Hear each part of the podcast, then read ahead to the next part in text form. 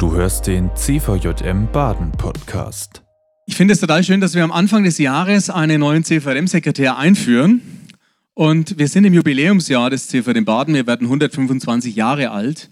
Und am Anfang, der erste CVM-Sekretär, der hieß nicht CVM-Sekretär vom Titel her, sondern, und der Name hat mir viel, viel besser gefallen, Bundesagent.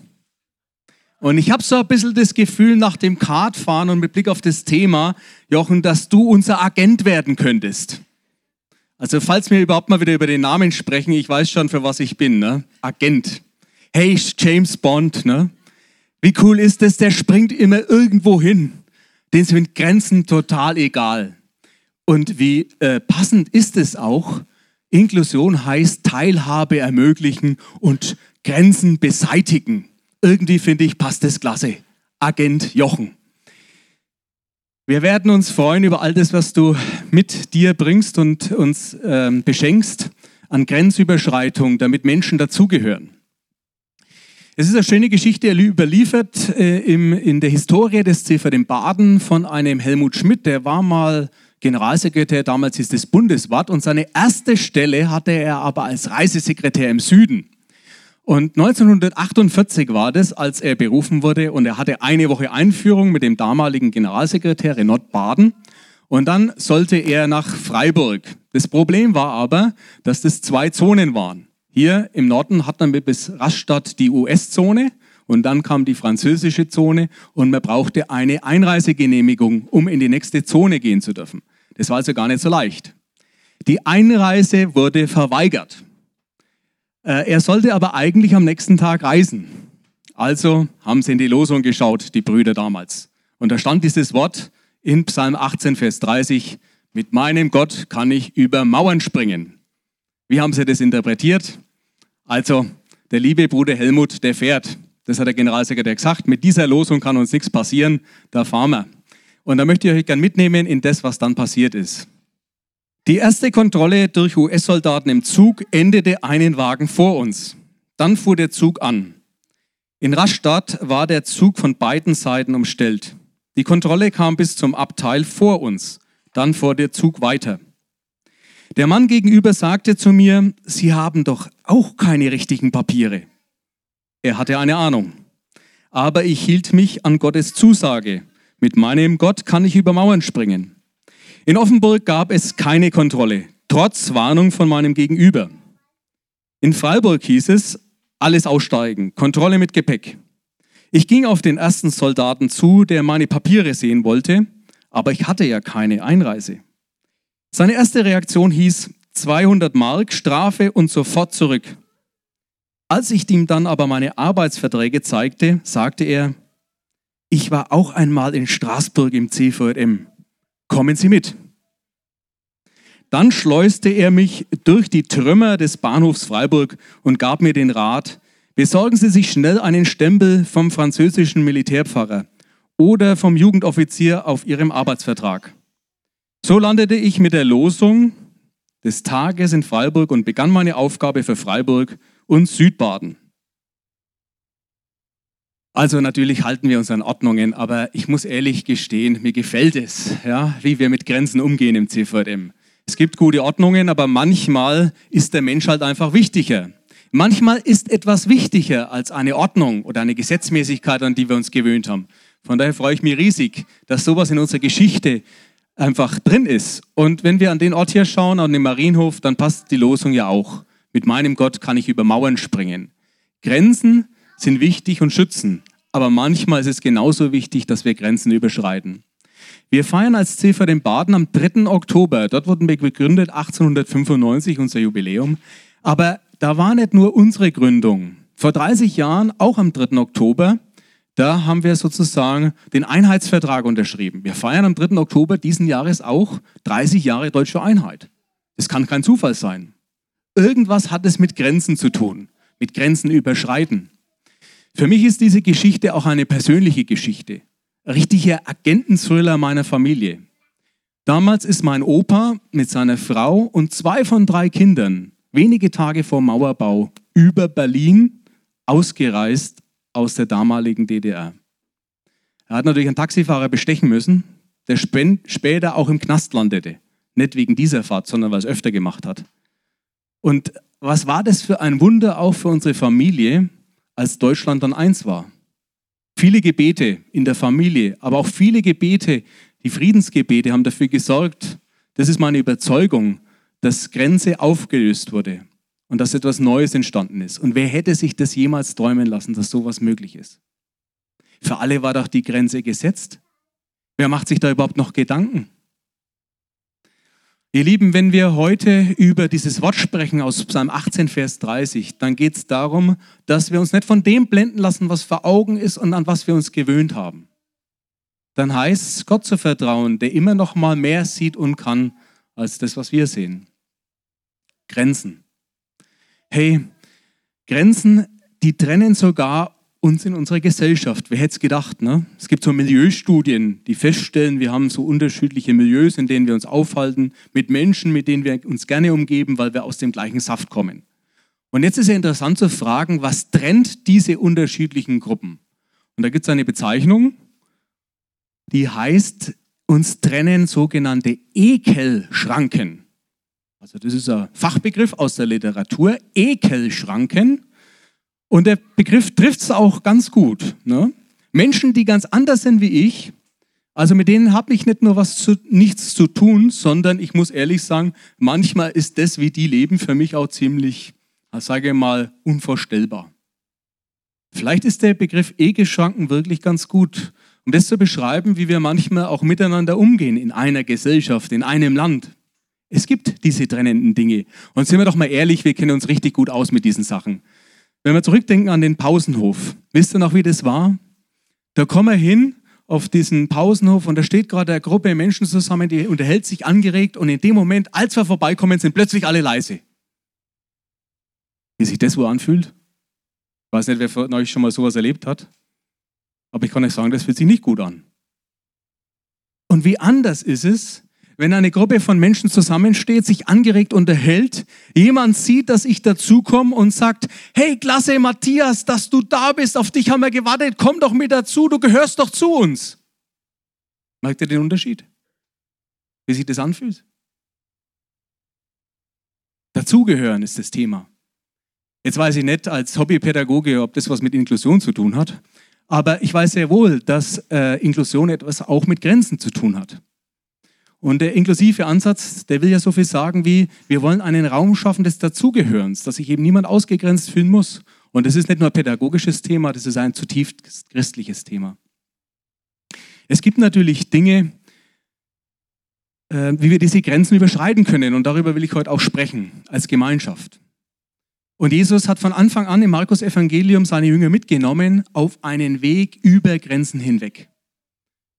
Und ich möchte euch mitnehmen in ein Kapitel, Markus 11. Das ist A, herrlich für alle Agenten-Thriller und B, ist da richtig was los und ich glaube, es geht auch um das Thema Grenzen überschreiten. Kapitel 11, ein Action-Kapitel. Erst haben wir den Einzug nach Jerusalem, viele Menschen. Jesus reitet ein auf dem Esel. Ich sage mal so, das war der Ferrari der Verheißung in der biblischen. Und dann, dann kommt als nächstes eigentlich die Tempelreinigung. Also äh, da war ja Jesus mal ganz anders. Ne? Da schmeißt er Zeugs umeinander, schimpft richtig, also das ist richtig was los. Und es steht beieinander. Erst bekommt er den Jubel der Menschen und dann sagt er ihnen mal so richtig, was er denkt. Aber dazwischen steht noch ein ganz kleiner Text und ich muss zugeben, der hat mich in den letzten Tagen richtig gequält. Da erschreckt er seine Jünger und mich auch, aber mit einem Ziel, dass eben nicht alles so bleibt, wie es ist. Es ist wie so ein kleiner Sandwich-Text. Und zwar spricht er da vom Feigenbaum. Ein Gleichnis, das uns aufschrecken will, dass wir aufeinander zugehen. Und ich nehme uns einfach mal ganz kurz mit in diesen Text. Ich habe aber Kommentierungen dabei, so wie ich den lese. Und dann schauen wir mal, wie uns dieser Text anleitet, neu nachzudenken über Grenzen, die zwischen uns stehen. Markus 11, 12. Wir haben gerade den Einzug in Jerusalem hinter uns. Und am nächsten Tag, als sie von Bethanien weggegangen sind, hungerte ihn. Das finde ich sympathisch. Jesus hat Hunger. Er weiß, wie es im Leben ausschaut. Er kennt sich damit aus, wenn man sich gerade nicht so wohl fühlt. Er weiß Bescheid. Auch das ist wichtig, wenn man Menschen ein Zuhause bieten will, dass man überhaupt weiß, was sie für Bedürfnisse haben. Und er sah einen Feigenbaum von ferne, der Blätter hatte. Da ging er hin, ob er etwas darauf fände. Wenn der Feigenbaum Blätter hat, dann geht man davon aus, dass dort auch schon Frühfeigen zu finden sind. So zumindest sagen es die Ausleger. Jetzt bin ich überhaupt kein Experte für Landwirtschaft, aber sobald eben Blätter da sind, geht man davon aus, dass schon etwas zu essen dort zu finden ist. Dem war aber leider nicht so. Und als er zu ihm kam, fand er nichts als Blätter, denn es war nicht die Zeit für Feigen. Okay, dann fing Jesus an und sprach zu ihm, nun esse niemand mehr eine Frucht von dir in Ewigkeit. Und seine Jünger hörten das.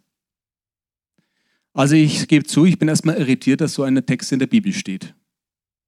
So kenne ich Jesus gar nicht. Das hätte ich auch von ihm nicht erwartet. Paar Kapitel vorher hat er das Ganze ganz anders gelöst. Ne? Wir haben nichts zu essen, aber wir haben fünf Brote und zwei Fische und zack, zwölf Körbe blieben übrig. Das ist doch eigentlich sein Vorgehen, seine Methode. Ne? Wir legen zusammen und keiner muss hungern. Warum hier nicht? Außerdem verwundere ich mich auch über Jesus, der gnädig ist und immer gnädig bleibt. Und das passt so gar nicht zu ihm, dass er so richtig schimpft und sagt, und jetzt ist Schluss. Bei mir bleibt so manche Irritation und gleichzeitig merke ich, ja, in unserer Welt schaut es doch genauso aus. Da ist nicht alles in Ordnung. Und manches funktioniert nicht so, wie wir uns das vorstellen. Bei all der guten Ordnung, die wir in der Bundesrepublik haben, es funktioniert ja trotzdem nicht alles. Und es gehört zur Realität dazu, dass wir eben mit großen Schwierigkeiten auch zu tun haben und wir nicht davon ausgehen können, dass alle Menschen satt sind. Also irgendwie spricht er in einen Schmerz der Welt der damaligen Zeit und gleichzeitig erlebe ich Jesus hier ganz anders. Wenn man sich jetzt noch klar macht, einen Tag später ist der Baum tatsächlich tot, dann ist es schon komisch. Wie verbindet Jesus dieses Gleichnis? Später sprechen ihn seine Jünger darauf an, nach der Tempelreinigung, was das Ganze denn gesollt oder sollte. Und Jesus sagt, es geht ihm um den Glauben. Wenn wir Glauben haben, dann können wir zu dem Berg sagen, der vor uns ist, heb dich von da nach da und es wird passieren. Glaubt daran, dass es eine Dimension geht, die über diese Welt hinausgeht. Glaubt daran, dass das, was vor Augen ist, nicht alles ist.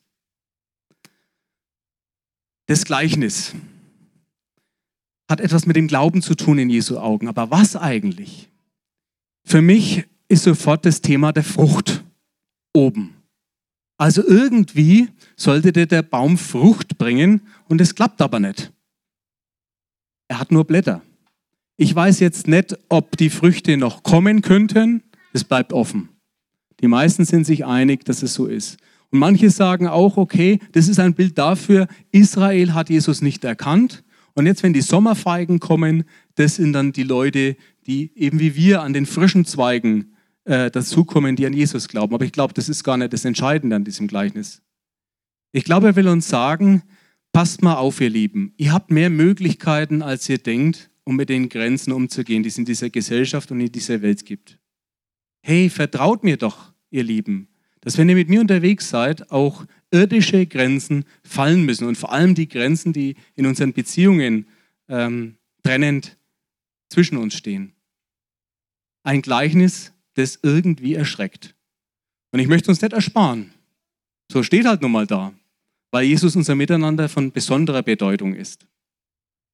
Wenn er von Früchten spricht, dann klingen ganz unterschiedliche Texte an. Einmal so etwas wie, die Ernte ist groß. Wenn wir Christen beieinander sind und darauf vertrauen, dass Jesus unter uns ist, dann gibt es viele, viele Früchte. Die Ernte ist groß. Und ob wir fruchtbar sind, vielleicht kommt diese Frage gerade bei dir, die beantwortet Jesus auch, indem er sagt, ich bin der Weinstock und ihr seid die Reben. Wer in mir bleibt und ich in ihm, der bringt viel Frucht.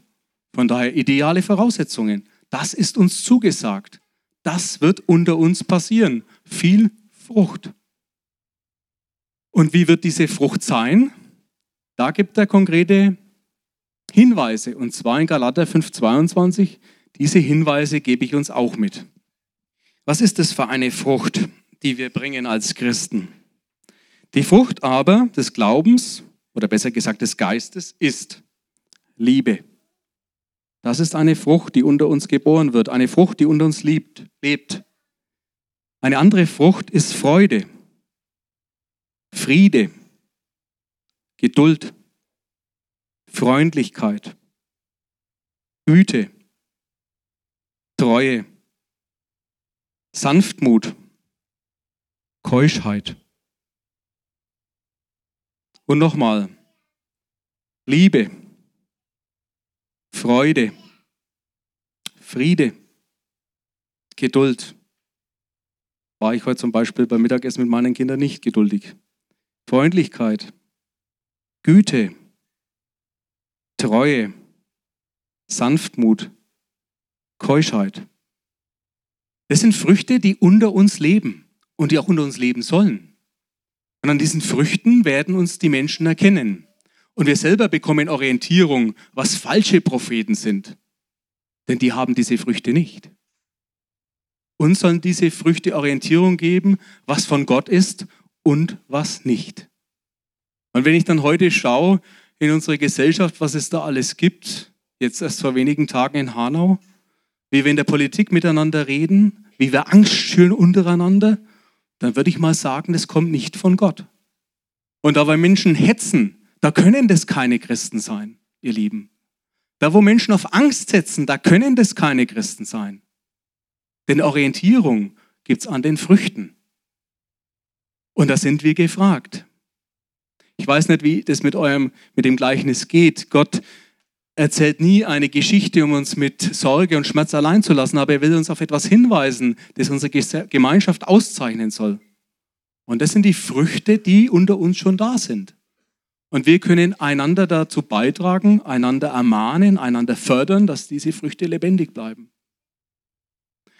Schon allein bei dem Thema Liebe merke ich, na gut, also äh, das wechselt sich ab. Auch mit meinen Nächsten, mit meiner Liebe zu Gott. Zum Glück lässt uns Gott nicht allein mit diesen Schwierigkeiten, die wir haben, sondern er lädt uns ein, auch immer wieder aufs Neue zu ihm zu kommen und ihm das hinzulegen, mit welchen Themen es uns gerade schwierig geht damit wir nicht damit allein bleiben müssen. Am Kreuz setzt er das Zeichen, damit wir fruchtbar bleiben in dieser Welt, für diese Welt. Denn die Welt hat Hunger nach dieser Frucht. Die, Hunger, die Welt braucht es, dass sie versorgt wird mit den Früchten, die wir schon haben. In der Altenhilfe gibt es ein Wort für füttern. Man sagt, glaube ich, heute anreichen. Kommt da jemand aus der Altenhilfe unter uns? Stimmt es? Dankeschön. Man spricht nicht mehr von Füttern, sondern von Anreichen. Und ich glaube, wir Christen sind dazu da, etwas von diesen Früchten, die unter uns leben, den Menschen anzureichen, zur Verfügung zu stellen, es ihnen nicht aufzuzwängen, aber anzureichen. Deswegen finde ich das ein wunderbares Wort, ihnen zur Verfügung zu stellen. Und da gilt es immer wieder kreativ zu sein, das zu tun. Es gibt ein Wort von Jesus in Matthäus 25 und da heißt es, dass er sagt, mit Blick darauf, am Ende der Zeit, wie wir unterwegs waren, ihr habt mich gesehen und ihr habt äh, meinen Hunger gestillt.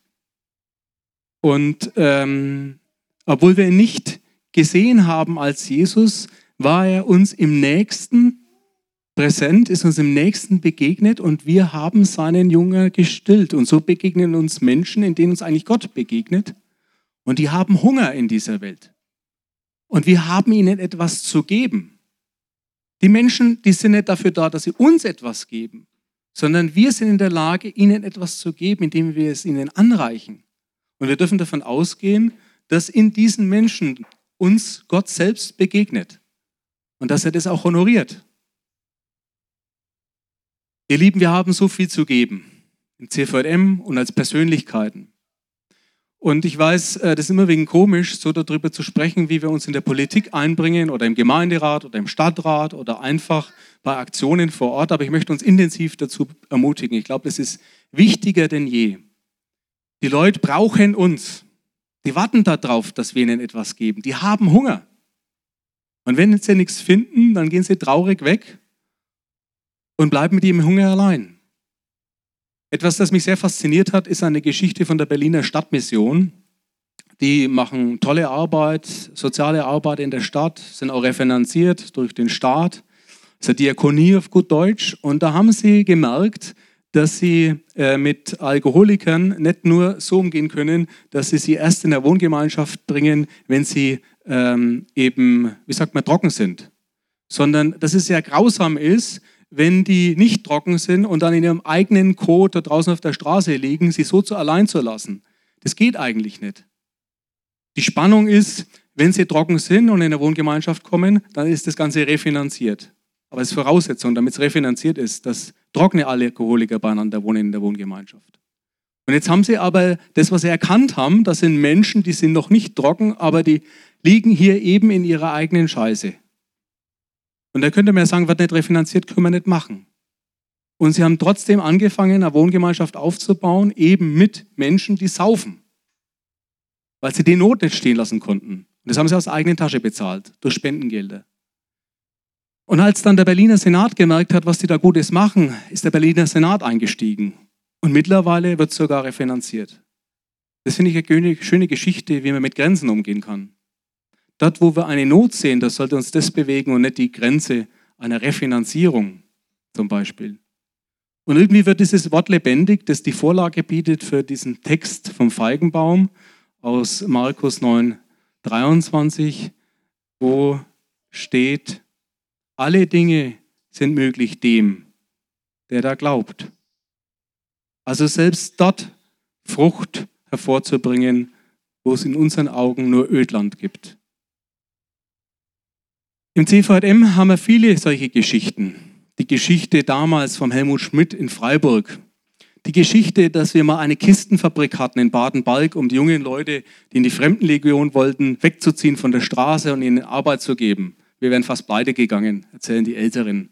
Aber wir haben sowas gemacht.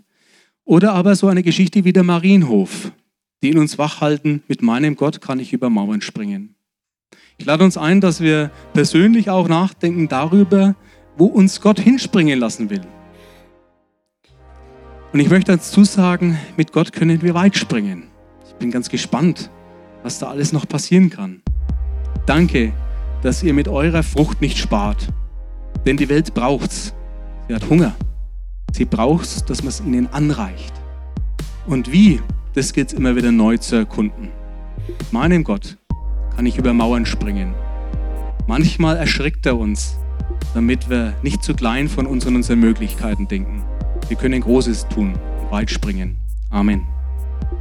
Das war die aktuelle Folge des CVJM Baden Podcast. Wenn dich etwas angesprochen hat, du motiviert oder inspiriert wurdest, dann komm doch gerne darüber mit deinen Freunden ins Gespräch. Falls du Fragen, Anregungen oder Themenwünsche hast, schreib uns eine Mail an info@cvjmbaden.de. Erfahre mehr über den CVJM Baden und besuche uns auf Instagram unter cvjm.baden oder im Web auf cvjmbaden.de. Gerne kannst du den Podcast teilen. Wir wünschen dir eine gesegnete Woche. Bis zum nächsten Mal.